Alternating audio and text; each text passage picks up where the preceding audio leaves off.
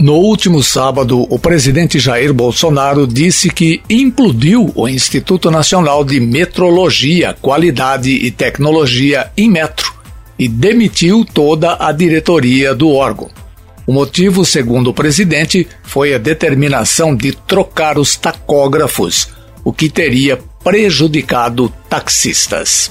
E na segunda-feira, o presidente cometeu uma infração de trânsito ao andar de moto com o capacete solto, mas a prefeitura de Guarujá disse que não irá multá-lo.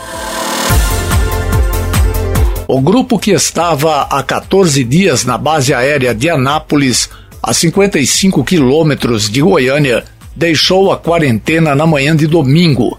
As 58 pessoas entre repatriados e equipe técnica de apoio chegaram ao Brasil no dia 9 deste mês, vindos de Wuhan, epicentro do novo coronavírus na China. A previsão inicial era que o grupo ficasse isolado por 18 dias, mas a liberação ocorreu antes, após o terceiro e último exame apontar que ninguém foi contaminado pelo coronavírus. Por volta das 8 horas, o grupo participou de um café da manhã festivo. Antes de os aviões decolarem, foi realizada uma cerimônia de encerramento da Operação Regresso. Participaram dessa solenidade o ministro da Defesa, Fernando Azevedo, o governador de Goiás, Ronaldo Caiado, o prefeito de Anápolis, Roberto Naves, o comandante da FAB, tenente brigadeiro do ar, Antônio Bermudes, e o secretário de Vigilância em Educação do Ministério da Saúde, Wanderson Kleber de Oliveira, representando o ministro Henrique Mandetta. Nove dias após o início do motim de policiais militares no Ceará, ainda na segunda-feira, a onda de violência prosseguia no estado. Até a segunda-feira, 170 assassinatos desde o início do movimento, um aumento de 37% em relação à última paralisação feita por PMs cearenses que durou sete dias em 2012. Até a terça-feira, eram 47 os policiais presos por participação no motim. O ministro da Justiça Sérgio Moro esteve em Fortaleza na segunda-feira e disse não ter visto absoluta desordem nas ruas e que a situação está sob controle. Protagonista de um dos momentos mais dramáticos da crise na segurança no Ceará, o senador licenciado Cid Gomes teve alta no domingo após ser baleado. O ex-produtor Harvey Weinstein, que chegou a ser um dos nomes mais poderosos em Hollywood, foi condenado em um tribunal de Nova York na segunda-feira por ataque sexual e estupro. Ele ainda será sentenciado, mas a pena poderá chegar só a 25 anos porque foi inocentado do crime de ataque sexual predatório havia a possibilidade de o ex-produtor pegar perpétua. Vítimas de Harvey comentaram a condenação. E o tenor espanhol Plácido Domingo, após meses de negativas, emitiu um comunicado em que admite responsabilidade nas acusações de assédio sexual feitas contra ele. Sinto muito pelo sofrimento que causei a vocês afirmou o artista de 79 anos. Um vídeo divulgado pelo presidente Jair Bolsonaro por meio de WhatsApp na terça-feira a correligionários provocou críticas contundentes do decano do Supremo Tribunal Federal e de políticos de diferentes partidos.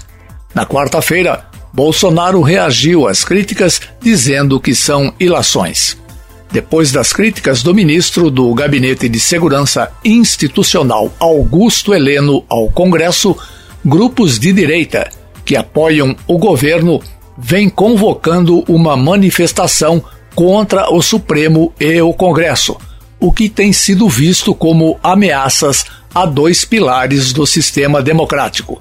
Na terça-feira, Bolsonaro usou sua conta pessoal no WhatsApp para divulgar a alguns correligionários a convocação da manifestação sem citar o Supremo e o Congresso. O ato provocou reação do decano do Supremo, ministro Celso de Mello. Em nota, ele disse que essa gravíssima conclamação, se realmente confirmada, revela a face sombria de um presidente da República que desconhece o valor da ordem constitucional, que ignora o sentido fundamental da separação de poderes, que demonstra uma visão indigna de quem não está à altura do altíssimo cargo que exerce e cujo ato de inequívoca hostilidade aos demais poderes da República traduz gesto de ominoso desapreço e de inaceitável degradação do princípio democrático. 43 pessoas denunciaram a Polícia Civil ter levado agulhadas no carnaval deste ano no Recife e em Olinda, segundo o boletim divulgado na terça-feira. Na tarde do domingo, eram 12 boletins de ocorrência. Já a Secretaria de Saúde do Estado contabilizou desde o dia 15 de fevereiro 69 pessoas que alegaram terem sido furadas por agulhas em quatro cidades.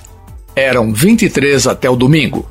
Em 2019, cerca de 300 pessoas prestaram queixa no estado sobre esse tipo de ocorrência e não houve relatos de contaminação.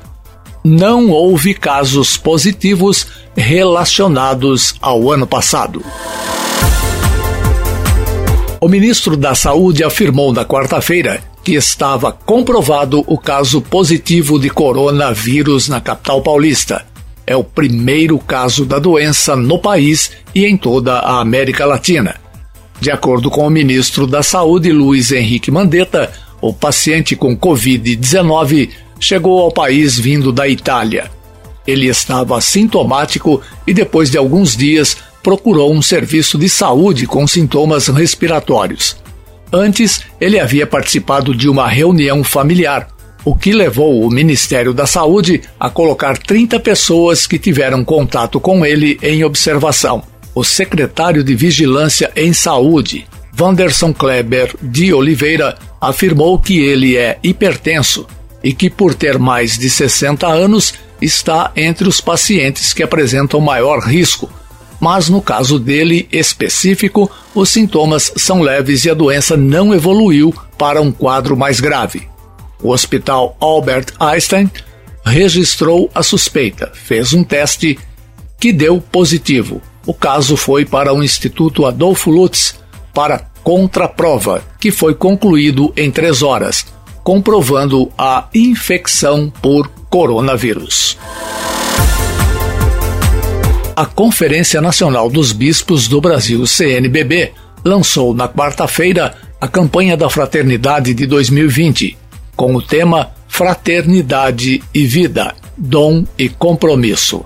No ano passado, o foco foram as políticas públicas. A cerimônia de abertura ocorreu na sede da CNBB, no setor de Embaixadas Sul. Santa Dulce dos Pobres e o Papa Francisco são apresentados como exemplos de bons samaritanos, referência a uma parábola bíblica.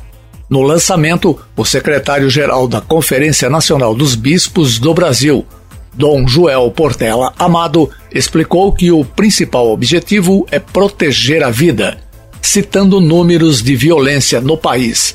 Destacou o cuidado entre as pessoas como a principal ação. As contas do governo registraram superávit primário de mais de 44 bilhões em janeiro deste ano, informou ontem a Secretaria do Tesouro Nacional. Quando as receitas do governo superam as despesas com impostos e contribuições, o resultado é supervitário. Quando acontece o contrário, há déficit. O conceito primário não engloba os gastos com juros da dívida pública. Segundo o Tesouro Nacional, esse foi o maior superávit fiscal para meses de janeiro de toda a série histórica que teve início em 1997, em valores corrigidos pela inflação. Com isso, foi o maior valor em 24 anos.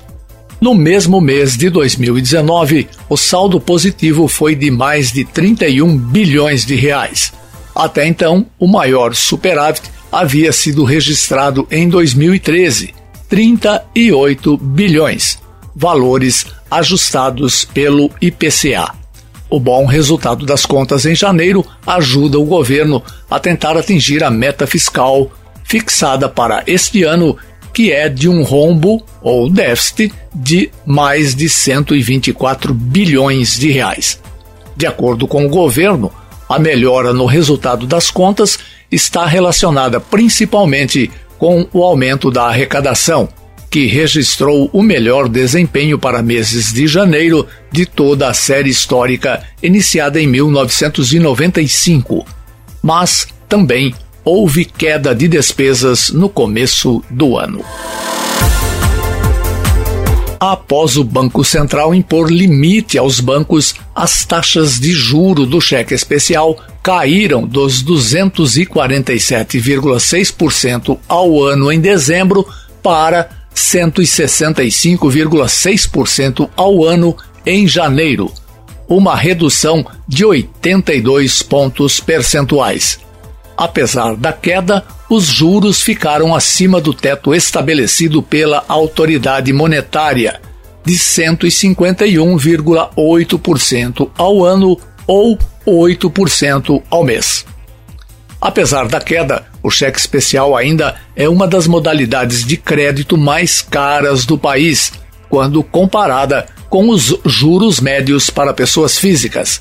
Ela é classificada como emergencial e, segundo analistas, deve ser utilizada somente se for realmente necessário por um período curto de tempo. As novas regras começaram a valer desde o dia 6 de janeiro. Em novembro do ano passado, o Banco Central anunciou uma barreira nos juros da modalidade, que poderão ser de no máximo 8% ao mês. Além disso, os bancos ficaram autorizados a cobrar pelo limite de crédito que disponibilizam no cheque especial. Até então, os bancos só eram remunerados quando os clientes de fato usavam o cheque especial e, portanto, pagavam juros, e não podiam cobrar apenas para oferecer esse crédito. Quem tem até 500 reais de limite no cheque especial não poderá ser cobrado por isso. Quem tiver mais pagará 0,25% sobre o valor que exceder esses 500 reais. Alguns bancos anunciaram isenção dessa tarifa para seus clientes.